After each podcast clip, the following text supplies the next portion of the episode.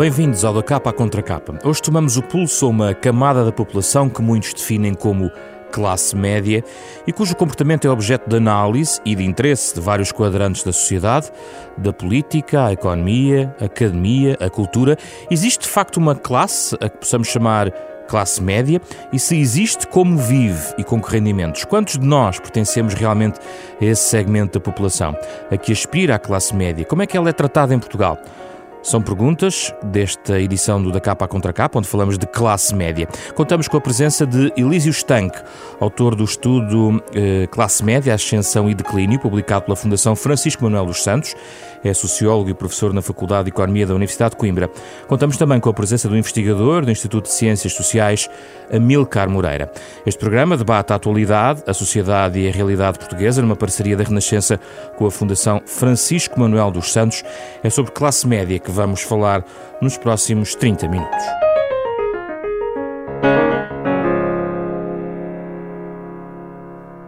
Bem-vindos, Elísio Estanque, Amilcar Moreira, obrigado pela vossa presença. Obrigado, Vamos obrigado. falar então de classe média, sendo que não podemos iludir a questão inicial, como não, enfim, não, não, é, não é surpresa que coloque aqui em cima da mesa o próprio conceito de classe média para claro. percebermos exatamente o que é que estamos a falar. No seu livro, Elísio Estanque, aliás, traz-nos muitas pistas para delimitarmos uma resposta a esta uhum. questão.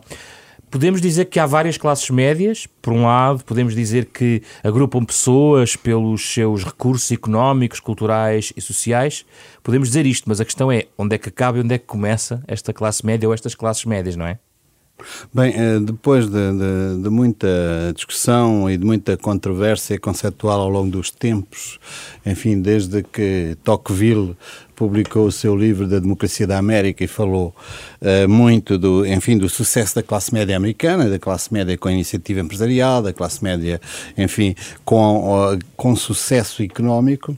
Desde aí, e depois de Marx e depois de Max Weber e de vários dos clássicos das ciências sociais terem desencadeado toda uma série de discussões à volta do conceito de classe, uh, este termo tornou-se, portanto, ao longo dos tempos, sempre muito controverso. Uh, já houve quem dissesse que é uma classe que não é classe, é um grupo que não é grupo, porque de facto é todo um conjunto de, de, de segmentos, de camadas sociais, que na verdade uh, para o cidadão comum, e eu penso numa linguagem muito simples, acaba no, final, no fundo por ser definida como aquele conjunto de situações em que, considerando que a sociedade se organiza na base de uma, numa pirâmide social, com uma estrutura de desigualdades económicas, mas também uh, sociais, sociais e também na base de outro tipo de recursos, não apenas a questão do rendimento, se considerarmos que há de facto uma pirâmide em que há poucos no topo e muitos na base, a classe média é, são todas meio. aquelas camadas que estão no meio, que não são de facto, do ponto de vista económico, não são muito pobres, mas também não, não têm uma condição económica que os aproxime, digamos, dos estratos superiores uh, da sociedade. Portanto, são uh, setores da população que ou na sequência da mudança social, da estrutura do emprego, na estrutura da economia, ascenderam e subiram, ou porque herdaram recursos suficientes, ou recursos de propriedade, mas também recursos em termos simbólicos, de títulos, de, o nome de família é também um, um, símbolo importante em termos de, de status, uh, se mantiveram, portanto, nessas zonas intermédias. Há, portanto, uma heterogeneidade muito grande, mas, de facto, eh, nas nossas sociedades modernas do mundo ocidental, digamos, criou-se todo um um conjunto de modelos de vida, de estilos de vida, de padrões de consumo, uh, baseados muito na iniciativa individual, na expectativa de melhoria das condições económicas, das condições de emprego, na ideia de que há, há a possibilidade de uma carreira, há a possibilidade de uma, de uma ascensão.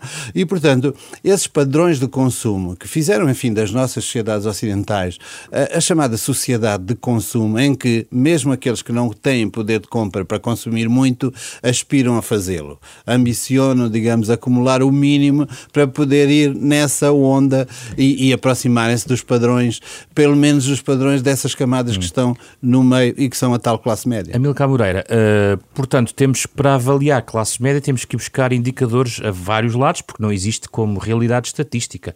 A classe média em si provavelmente não, não existe como tal. Uh, o que é que quer acrescentar em relação ao conceito de classe média? Porque estamos aqui já a começar a olhar para a questão, por exemplo, do rendimento, que me parece ser a, a questão central do nosso tópico seguinte. Eu acho, eu acho que o professor Luís Estanque, claro, uh, mencionou algumas dimensões de facto centrais, que é a questão do rendimento e a questão dos consumos. Uh, que são de facto os dois, dois aspectos essenciais para nós.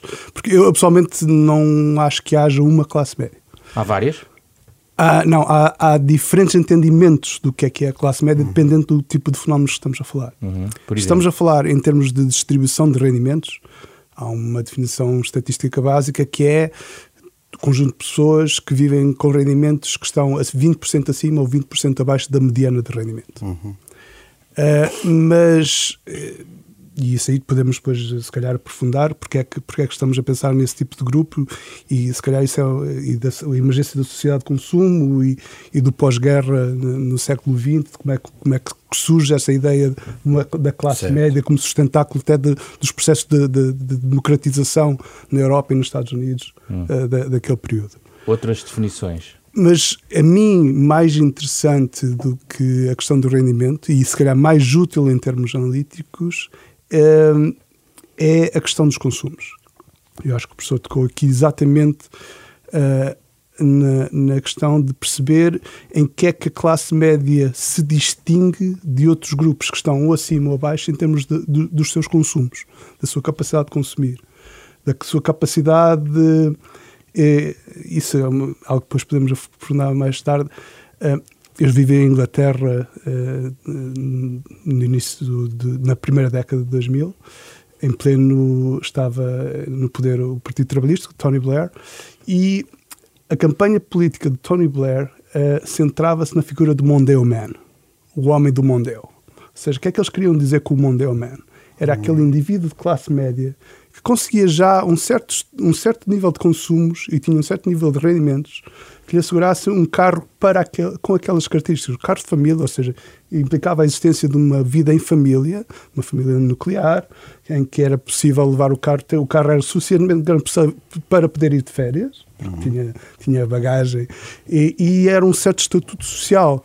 Uh, e, e a, a, terceira, a terceira via de, do, do, do, do, Partido Trabalhista no Reino Unido focava muito não no que, é, que era, se calhar, a classe média uh, do período pós-guerra, que seria uma classe média de natureza muito ligada à, à, à indústria, Sim. seja trabalhadores industriais uhum. uh, e alguns especializados e pequena burguesia, mas outro tipo de classe média, mais qualificada, já com, já com licenciaturas, e, sobretudo, uma classe média aspiracional.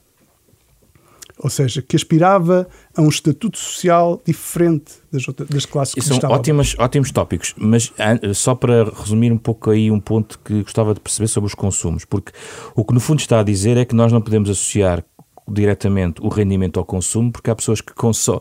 O, o, o, que fazem com o rendimento é, é, bastante disparo aquilo que fazem. E, portanto, o consumo uh, é um item à parte face ao rendimento, é isso? É, é, influenciado pelo rendimento, mas não é totalmente determinado pelo rendimento. Parte de outras premissas, por exemplo, qualificações, uh, hábitos, uh, por exemplo, de a, pró a própria ascendência, ou seja, se uma pessoa tem um pai ou uma mãe que é licenciado, uh, o tipo de consumos culturais que vai fazer, mesmo que tenham rendimentos de outra pessoa que não tenha, vão ser completamente diferentes hum. dessas pessoas. Olhamos para o rendimento, Elísio Estanque, eh, talvez muitos poderão questionar lá em casa eh, ou no carro eh, onde é que está esta classe média dos 20% acima da mediana de rendimento. Só para nós ilustrarmos o que é que estamos a falar, para as pessoas se identificarem sobre o que é que é a classe média. Uhum. Nesse sentido, o que é que seria, do ponto de vista do rendimento de classe média, em Portugal, por exemplo? Em, em, termos de rendimento, eh, em termos de rendimento seria uh, aquela aquela categoria de assalariados que a portanto, eu penso que a, a, a, média anda à volta dos 800, 850 euros de rendimento mensal, aqueles que recebem acima dos 60% desse desse rendimento, uh, que não são realmente uh, as pessoas mais idosas e que estão no interior e que vivem de subsídios subsídios e que vivem muito mais próximas do limiar da pobreza, daqueles à volta de 18 a 20% que estão nessa condição, mas aqueles que vivem mais na periferia das cidades, eh, que trabalham no setor dos serviços ou que têm um emprego no setor público, por exemplo, que lhes dá uma certa segurança e uma certa estabilidade ou perspectiva de, de melhoria e de poder, por hipótese, endividarem-se para comprar um apartamento, ou para comprar carro, ou para comprar férias, etc. E, portanto, eh, há aqui um, um aspecto que tem que ver diretamente com o rendimento, mas é na perspectiva de o que é que o rendimento oferece como garantias em termos de expectativas de vida, em termos de subjetividades, não é? Portanto, na verdade... essa, essa fatia de classe média eh, é, é grande aquela que, se, que está ligada ao setor público, do ponto de vista do emprego. Sim, do ponto de vista do emprego, porque é o setor que, apesar de tudo, ainda oferece e ainda garante mais uma, alguma uma estabilidade, estabilidade é? no emprego, Lá alguma está. expectativa de subida, de melhoria, etc. Há aqui um aspecto que é ligado com isso, mas que é também, portanto, do ponto de vista simbólico e, de, e se quiser, uh, subjetivo, que é a ideia da mobilidade social. Portanto, que é, às vezes, é uma realidade, mas em determinados períodos históricos torna-se mais uma ilusão do que uma realidade, na medida em que ela incide nos comportamentos das pessoas, não é? Ah, uma característica que é muitas vezes apontada também a estes setores é o seu individualismo, isto é, o seu, a, sua, a adoção de comportamentos em que se acredita, eh, digamos, nos, nos, resultados positivos da iniciativa individual, do esforço individual, está também ligado ao consumo também. Está é? ligado ao consumo e está ligado a uma outra ideia que anda muito à volta destas matérias, que é a ideia de meritocracia. Quer dizer, a ideia de que se fizeres bem, se mostrares o que vales, se mostrares que tens talento, podes ser recompensado nesse, nessa medida e, e afirmar-te como melhor do que os outros. E com isso obter um reconhecimento, não é? Porém, não basta, não basta multiplicar o rendimento económico para que se tenha reconhecimento. Há certas categorias profissionais que, à partida, só pelo tipo de atividade que desenvolvem, têm já na sociedade uma determinada imagem. E essa imagem também conta do ponto de vista simbólico, do ponto de vista vista, do ponto de vista do estatuto. Portanto, em suma, eu diria que a classe média joga também por essa via um papel importantíssimo então, na coesão da sociedade. Então, que, que aspirações tem hoje daquilo que deteta, porque analisou e falou em ascensão e declínio, sei que depois até achava que devia ter escrito queda em vez de declínio. Uh, o que é que acha que aspirações tem hoje uma classe média portuguesa? Acha que perdeu o sonho da ascensão social? Acha que a crise travou muitos sonhos desta classe média? Acha que a preocupação é manter o nível de rendimentos e apertar talvez os consumos de uma questão de até intergeracional pode ser importante? Uhum. Eu, eu, acho que de facto uh, a sociedade e os grupos sociais têm esta grande capacidade de resiliência e de resistir a períodos mais, mais difíceis. Diversos estudos que têm sido feitos em diferentes épocas históricas mostram que mesmo aqueles que caem ou que descem por comparação com as gerações anteriores, tendem a atribuir a si próprios a responsabilidade e não tanto ao sistema.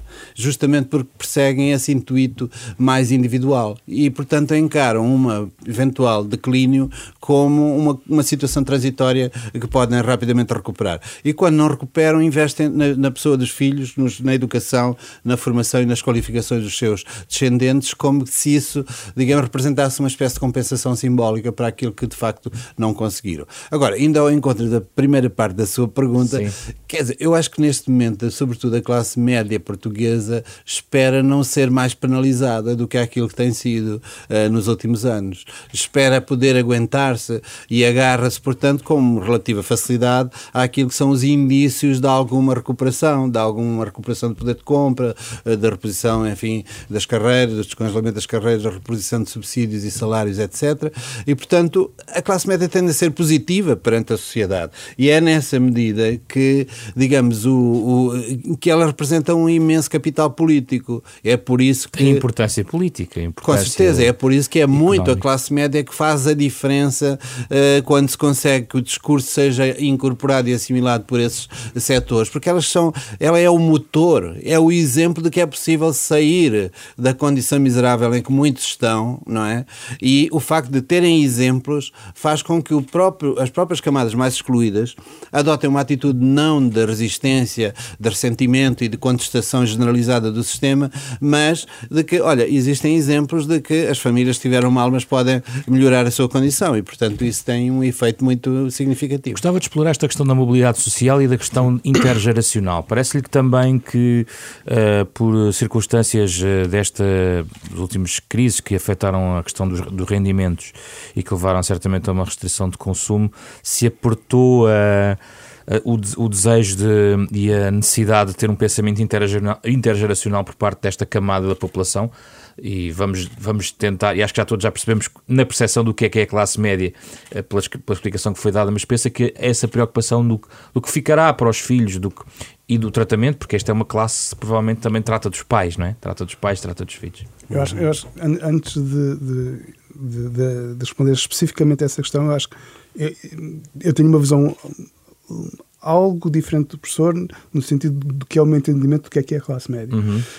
Muito do que é o que nós percebemos no discurso político, eu acho que era aquela terceira dimensão que eu acho que, que é importante salvar, no discurso político e na forma como se formulam políticas públicas ao nível, nomeadamente da redistribuição de recursos económicos, da questão de políticas de, de, de educação, de políticas de transferências sociais, o nosso entendimento do que é uma classe média é, na realidade, se formos ver em termos de recursos, grupos que já estão ou no limiar de cima da classe média ou já muito acima do que é o limiar estatístico do que é a classe média. Ou seja, são, são grupos de classe média alta. Hum. Não é aquela classe média que eu que terá que, que, que terá 800, 900 euros de, de rendimentos por pessoa no, no mas aí, no... desculpa, mas aí é que é preciso eh, ter atenção às segmentações que existem exato, dentro, exato, exato. Dentro, e, a, e a segmentação... Os comportamentos ou as atitudes podem ser na mesma linha, mas sim, as condições sim. económicas podem sim, ser substancialmente... E a segmentação entre público e privado, é, que eu também acho que é outra, também, eu, também. outra separação absolutamente crítica na forma como nós percebemos o que é que é esta classe média. Uhum. Por causa da estabilidade do vínculo?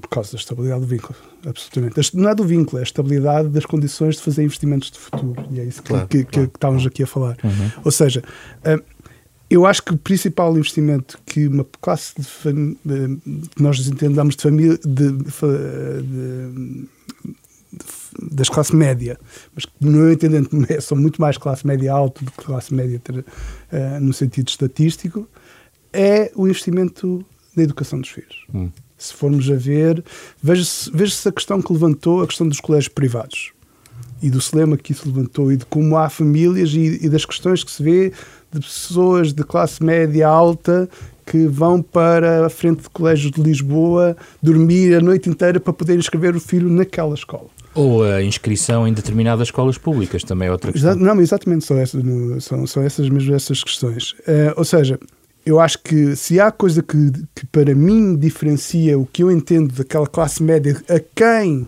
os, os partidos mais centristas se dirigem, são de facto são grupos de classe média alta, são professores, são, são médicos, são advogados. Depois temos de facto depois aquela divisão entre público e privado, em que na classe, nesta classe média alta, que é o objetivo da competição entre os partidos mais representativos, uh, em que depois temos os, os, os trabalhadores liberais, os pequenos empresários. Mas está a falar sobretudo de quadros superiores da função pública. Sim, não, nem, nem superiores, ou seja, um salário de um quadro intermédio da função pública já lhe garante um nível de rendimento e de estabilidade de rendimentos que lhe permite, de facto, pôr o seu filho na, na, na, na, na universidade que é para mim o que eu acho que o maior investimento e o, o investimento diferenciador nas famílias ao longo da sua vida. É a capacidade por, qual é a capacidade que uma família tem de transmitir ao, ao seu filho capital educacional. É, mas aí eu só, só gostaria de acrescentar um, um aspecto que, que é complementa isso que referiu o Amilcar, uh, e que é, que é essa distinção interna em termos de, enfim, de volumes de capacidade económica deve ser também contrabalançada com o volume de aquilo que nós chamamos capital educacional e capital cultural, porque há setores que sendo da classe média, há famílias que sendo da classe média, o recurso à educação, cultura, conhecimento tem mais peso, digamos assim, nos estilos de vida daquela família do que os recursos propriamente financeiros, enquanto que há outras, talvez estas mais no mundo, enfim, da atividade mais das atividades liberais ou no mundo no, no, no setor privado, aqueles setores que a gente chama mais empreendedores, têm mais como fito principal o angariar recursos económicos, a aposta, uh, portanto, num sentido individualista mais vincado. Esse, esse tipo de articulações é, enfim, é desenvolvido por vários autores da sociologia, um deles é Pierre Bourdieu, que com, uh, conjugando esses diferentes tipos de capital, o capital relacional ou social, que, é que são no fundo o networking, as redes de conhecimento e de contactos que nós, uh, que nós desenvolvemos no nosso dia a dia. Por outro lado, o capital económico e, por fim, o capital educacional ou cultural. É muita conjugação dessas, destas diferentes dimensões que definem aquilo que é uh, uma classe em si, digamos assim, para recorrer aqui a um chavão marxista, uma classe naquilo que ela é de facto, independentemente dos comportamentos políticos. Mas também há, porque há aqui um elevador, e o elevador sobe, mas também desce. Também há, provavelmente na classe mais média ou até média-baixa, podíamos até discutir uhum. o que é classe média-baixa, também há, até por impacto circunstancial da crise, ou de circunstâncias familiares, aqueles que estão em risco de cair para a classe abaixo. E aqui estou a, a colocar a questão da pobreza envergonhada, uh, de uma queda de rendimentos que pode estar relacionado com, enfim, com separações, uhum. com, com problemas uh, vários, com crédito, por exemplo. Claro, claro. O que é que lhe parece que tem acontecido? Qual é o estado deste momento desta, dessa classe média aumentou também a, a, vulnerabilidade da classe média a situações destas em que pode descer no degrau uhum. uh, das Bem, eu acho que nos anos de crise mais violenta, claramente houve setores e isso é testemunhado. E acha que isso mais... está estancado? Uh, eu creio que, uh, digamos, esbateu-se. Eu creio que estagnou e esbateu-se porque houve, eh, de facto, há diversos indicadores a mostrar isso, houve alguma recuperação, não é? E mesmo o trabalho das, das ONGs e, e, das instituições de assistência social tem vindo também a dar conta, uh, a dar conta disso. Aqui, o, o, mais do que, talvez até mais do que a situação ela própria em termos económicos, do nível de rendimento que se perde ou não, é a situação psicológica da ideia de declínio, não é? E isso é que causa angústia, é isso é que causa aquilo que alguns sociólogos chamam uma inconsciência consistência de status. Isto é, nós criamos perante a vizinhança, perante a comunidade de residência, perante aqueles que nos identificam nos conhecem, uma determinada imagem, um determinado estatuto, enfim, associado ao emprego, associado ao estilo de vida, etc. E de repente ficamos sem poder dar uh, o, o, mais básico aos filhos. E então é aquelas situações de uh, dissimulação da situação, de ir pedir o subsídio numa outra zona de residência para não ser identificada pela vizinhança, etc. E isso é chamada inconsistência de se manter de na classe média média, quase Exatamente. psicológica de se manter na classe média. Que é uma violência simbólica fortíssima a ideia de queda, não é? Isso é sinal que realmente, digamos, as referências de uma sociedade minimamente equilibrada, de uma sociedade que pretende desenvolver-se e com isso oferecer oportunidades a todos, quando isso é na prática defraudado, não são apenas as instituições nem os dirigentes, são as próprias pessoas nessa situação que, que sofrem imensamente com isso. E aqui, Milka Moreira, uh, entra a questão de, de algumas transferências de, sociais. Uh, quando estas pessoas começam a ter problemas e começam a baixar para determinados níveis do qual não estavam habituados, por algum motivo, entra a questão uh, transferências sociais que estão definidas pelo Estado. Isso pode tornar mais artificial a natureza da classe média em Portugal, porque é amparada e já não está só dependente do rendimento que tem? Eu acho que temos, temos que pôr as, as, diferenciar aqui questões. As pessoas que vivem de prestações de combate à pobreza em Portugal eu costumo chamar são a creme de la creme dos pobres. Ou seja, são aqueles que estão mesmo no fundo, porque a, a taxa, os, os chamam os, as, as regras que definem o, rendimento elegível é tão baixo que não vai buscar com certeza pessoas, pessoas de classe média. Agora, há, há uma questão, e isso eu também queria só tocar uma coisa que é sobre se, se, se a crise está estancada. Eu acho que enquanto vivemos com taxas de desemprego de 8%, não se pode dizer que haja uma crise estancada. Acho que é o, grande, é o grande elefante na, na sala que a política portuguesa não fala. Mas não estávamos é a discutir a estancar a crise, era estancar o declínio da classe é, média. Sim, mas aí, aí eu concordo professor. Acho que houve o, o, o que se passou neste período de crise, e o Carlos, Carlos uh, Farinha, Rodrigues, Rodrigues faz um, uma análise muito, muito sim, completa sim, sim. e compreensiva sobre, sobre o assunto, é de, de uma, uma quebra do rendimento médio, dos rendimentos médios, mas também uma quebra acentuada daqueles que estavam exatamente naquela fronteira de, de não os são os mesmos mais pobres, mas que estavam um bocadinho acima da linha de pobreza e que vira a sua, sua situação deteriorar-se significativamente. O que ele diz, eu tenho aqui o gráfico à minha frente, é o primeiro decil, isto é, o dos que recebem menos de 3.628 euros ano. Por ano. Uh, foram os que perderam mais poder de compra entre 2009 e 2014, perderam à volta de 25%. Depois uh, são também os setores, enfim, acima dos 17.600 euros, perderam 13%. O segundo decil, que são aqueles que ganham entre 3.630 e 5.140, perderam 16%. No fundo, todos perdemos. Hum. E os setores intermédios até não foram os que perderam não mais. Foram, mas isso reflete políticas. Ou seja, reflete escolhas políticas que foram feitas. Claro. Há uma escolha política de, nas palavras de Vitor Gaspar, de um grande aumento de impostos, que foi impostos aumento de impostos de forma muito progressiva sobre os escalões mais altos de rendimento.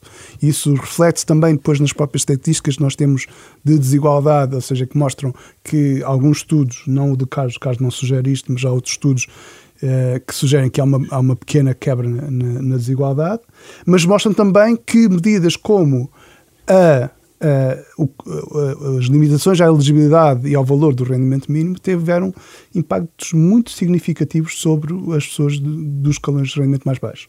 Neste uhum. sentido, de facto, a, a, o que se chama a classe média, o grosso da classe média, nem foi, não, ao nível de rendimentos, uhum. não foi tanto afetada por, por fenómenos ao nível das, das, políticas distributivas, mas foram influenciadas ao nível dos desenvolvimentos, ao nível do mercado de trabalho.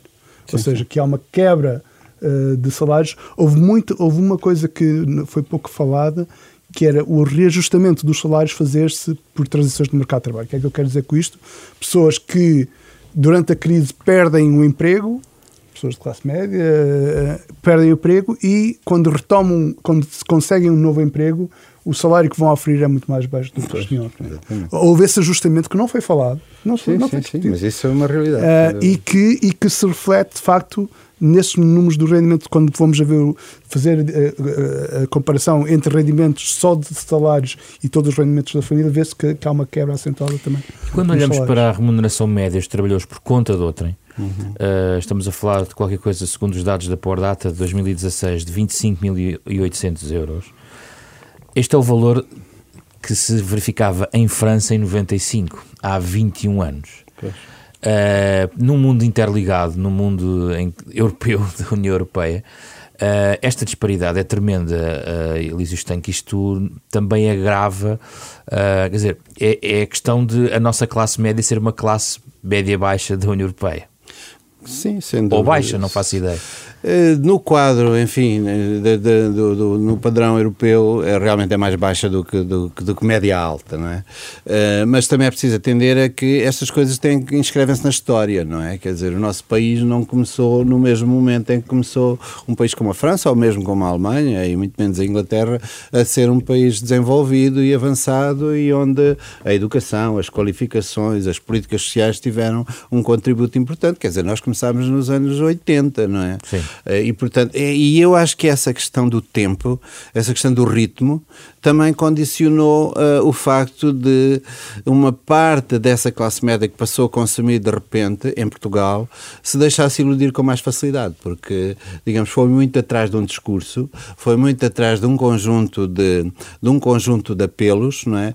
E por outro lado, o facto também de Portugal, na sua cultura, na sua, no seu código genético, digamos assim, está uh, um tipo de mentalidade que não, é comparável, por exemplo, com o mundo anglo-saxónico, não é comparável com com o sentido de iniciativa e de individualista que existe, nesse, eh, que existe nesses países. Porque em Portugal sempre houve muito mais laços, muito mais vínculos, muito mais tutelas, muito mais, eh, digamos assim, hábitos de, hábitos de acomodação e de uma certa, e de uma certa resignação.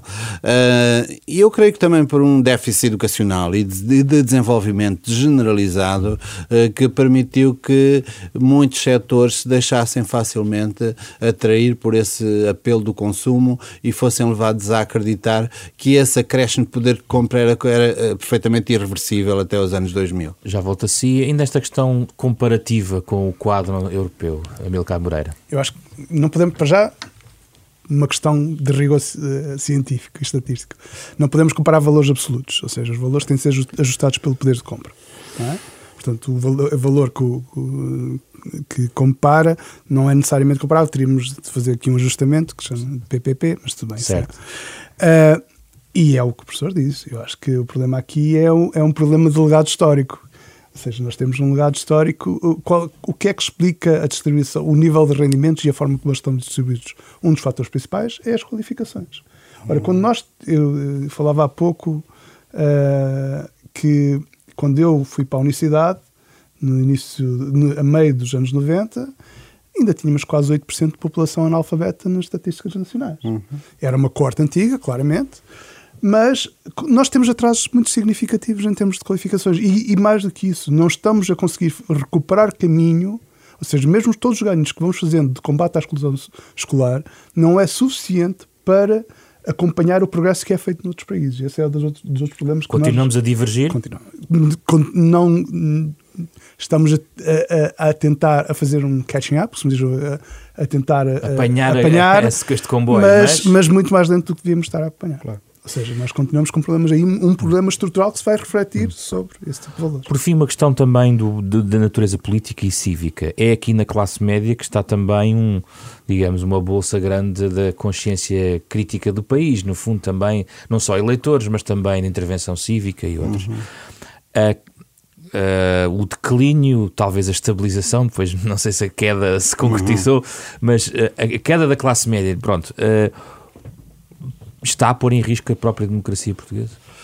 Uh, pode, creio que sim, se se acentuar, digamos, tem efeitos no, no sistema, uh, no sistema político. Mas eu gostava, antes de ir à sua pergunta diretamente, de completar uh, algo que o Amilcar referiu a propósito da, da, educação, a propósito do nosso atraso, da nossa falta de, de investimento de, no campo, enfim, das qualificações e das tecnologias, etc. Eu acho que há aqui um aspecto também importante e que é ligado a este, mas que é mais da própria dinâmica da economia, isto é, a própria estrutura do nosso tecido económico, do nosso tecido empresarial, de muitas vezes não absorver nem mesmo aquelas qualificações que nós vamos disponibilizando e que vamos formando. E por isso, muitos deste, destes fluxos migratórios dos últimos tempos acabaram por uh, se assumir como formas de transferência, digamos, de um país periférico e mais pobre e mais atrasado para outros países que têm beneficiado com isso, enfim, os países mais desenvolvidos da Europa. Agora, uh, relativamente a essa questão... A questão que intervenção cívica, não apenas estritamente política, embora sim, o conceito sim, de política sim. seja lato, não é? Não, eu tenho um entendimento, digamos assim, positivo de, de, desse papel que a classe média pode, pode representar, não apenas olhando para Portugal e para muitos dos movimentos cívicos que ocorrem ciclicamente em diversos contextos, mas olhando até para a América Latina, olhando para o papel dos movimentos estudantis, um país como, como o Chile, um país como a Venezuela, um país como o Brasil. As grandes movimentações sociais no Brasil quase sempre são dinamizadas por setores da classe média. Só que, lá está, não, há, há classe média e classe média. Uhum. Há a classe média instalada, proprietária, com o seu estilo de vida uh, e, e, a sua postura muitíssimo arrogante e por vezes muito preconceituosa em relação aos mais uh, aos do, dos estratos mais baixos. No Brasil isso é muito visível, uma sociedade cheia de, enfim, que é o terceiro país mais desigual do mundo, uh, com essas com essas barreiras sociais todas. No Brasil isso é muito visível, mas sobretudo na Europa e mesmo num país como Portugal, os grandes movimentos, mesmo que eles tenham apenas um peso imediato e depois se desfazem porque não têm consequência em termos orgânicos, mas aí são os valores da classe média, quer dizer, as pessoas mobilizam-se porquê? Não é seguramente pela, para reeditar a Revolução de Outubro. Eu acho que se mobilizam para defender condições de emprego, condições de trabalho, o Estado Social e um determinado padrão de vida. A classe média portuguesa é civicamente frágil, Amilcar Moreira. Portugal é civicamente frágil. Oh, não é só a classe média. uh, as próprias elites são civicamente frágeis. Uh, eu acho que há, há, aqui, há, aqui, Eu queria tocar um, em algo que é relaciona-se com o estudo do professor e que eu acho que temos de pensar sobre o que é que é, o que é que está a acontecer à classe média e depois pensar uhum. como é que isso se, se, pode, pode hum, refletir em termos políticos. Que é, há um conjunto de estudos que apontam para o esvaziamento da classe média ou seja, por um fenómeno de polarização de rendimentos, isso é, é uma coisa que está a acontecer muito nos Estados Unidos, por um fenómeno de polarização quer para cima, quer para baixo, aquele grupo da classe média que estava ali à volta da mediana se começando a esvair. E o que é que isso significa em termos políticos como suporte de um regime democrático que se uhum. pretende um, mais ou menos universalista, não é? Outra coisa que pode acontecer e que eu acho que é mais o, o caso caso português, uh, que é o, a estagnação dos rendimentos da classe média. E esse aí, e isso aí, porque isso é, está é muito surgido ter, está, está na origem de fenómenos como o Brexit, como a eleição de, de Trump, uhum. uh, e que se observa em Portugal, epá, eu tenho aqui um gráfico que, se formos a ver o rendimento de 75 dos rendimentos médios, está flat, ou seja, está linear, absolutamente reto, não, cresceu, mas cresce muito minimamente. Quando se olha depois para os grupos que estão acima, quer na, na parte de cima da distribuição, crescem muito, claro. mas também mesmo os da parte de baixo crescem ao longo do período. Sim, sim. Mas a classe média, os rendimentos médios, ficam mais ou menos estagnados. estagnados. Ora, isso aí, uh, o que é que isso significa? O que é que se pode significar em termos, em termos, em termos, uh, em termos políticos? Há uma coisa. Uh, ela agora é senadora no, no Senado Republicano, que é Elizabeth Warren.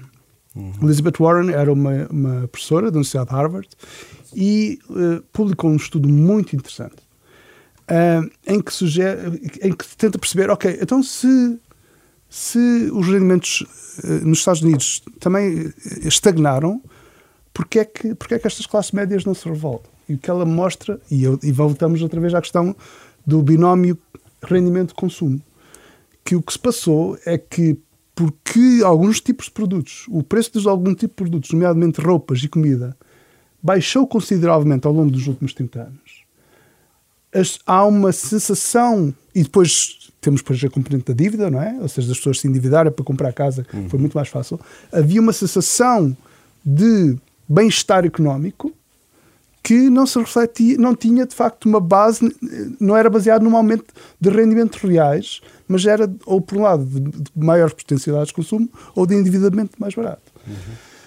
A crise de 2018 veio pôr tudo isso em causa, de, não é? Pelo 2008, menos a componente. 2008. Sim, 2008 em frente, em Portugal foi, foi mais 2010 em frente, mas tudo isso vem, vem pôr isso em causa, ou seja, esta tal aquele modelo que permitia que as classes médias mantivessem essa sensação de, de, de alguma prosperidade, esvai-se.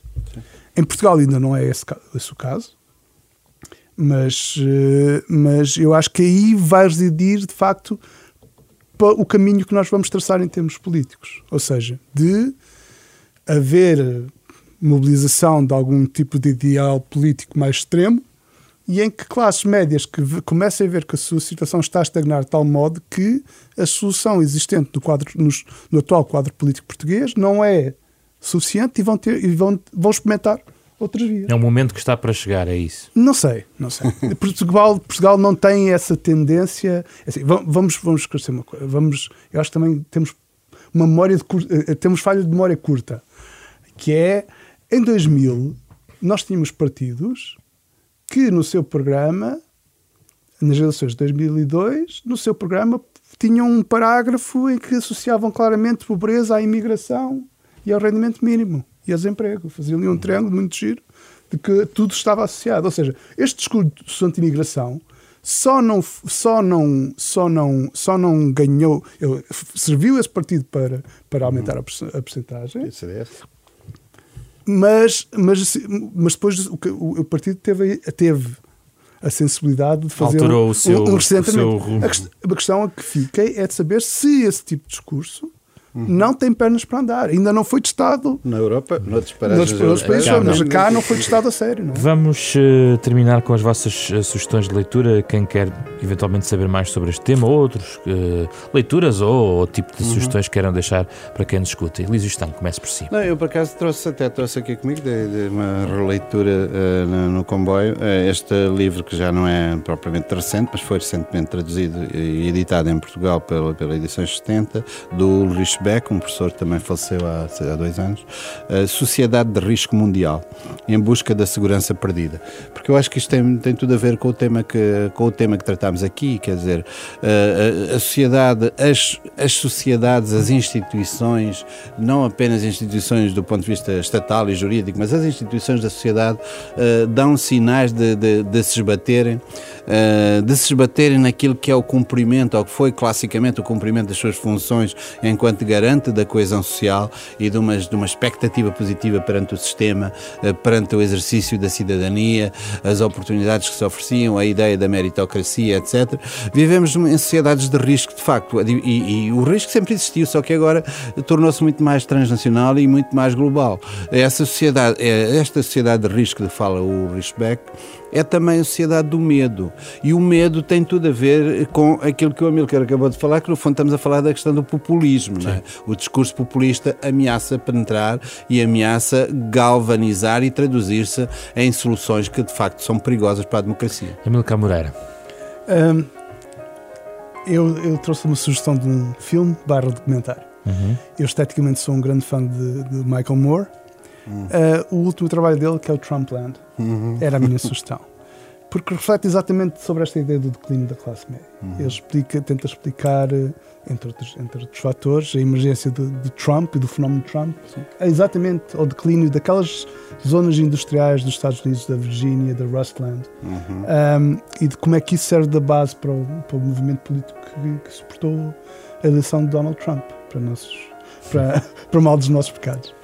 Muito bem, agradeço a vossa presença, Elísio Stan, Camilo Cambureira. Foi uma ótima conversa no Da Capa Contra Capa, um programa da Renascença em parceria com a Fundação Francisco Manuel dos Santos. Pode ouvir sempre ao sábado de manhã, às nove e meia da manhã.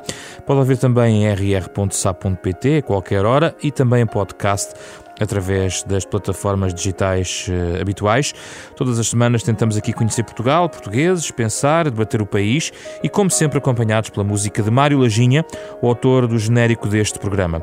Eu sou José Pedro Frazão. A produção deste programa é de Ana Marta Domingos, com o apoio de Carlos Vermelho e André Peralta. Regressamos na próxima semana com outro tema e outro debate.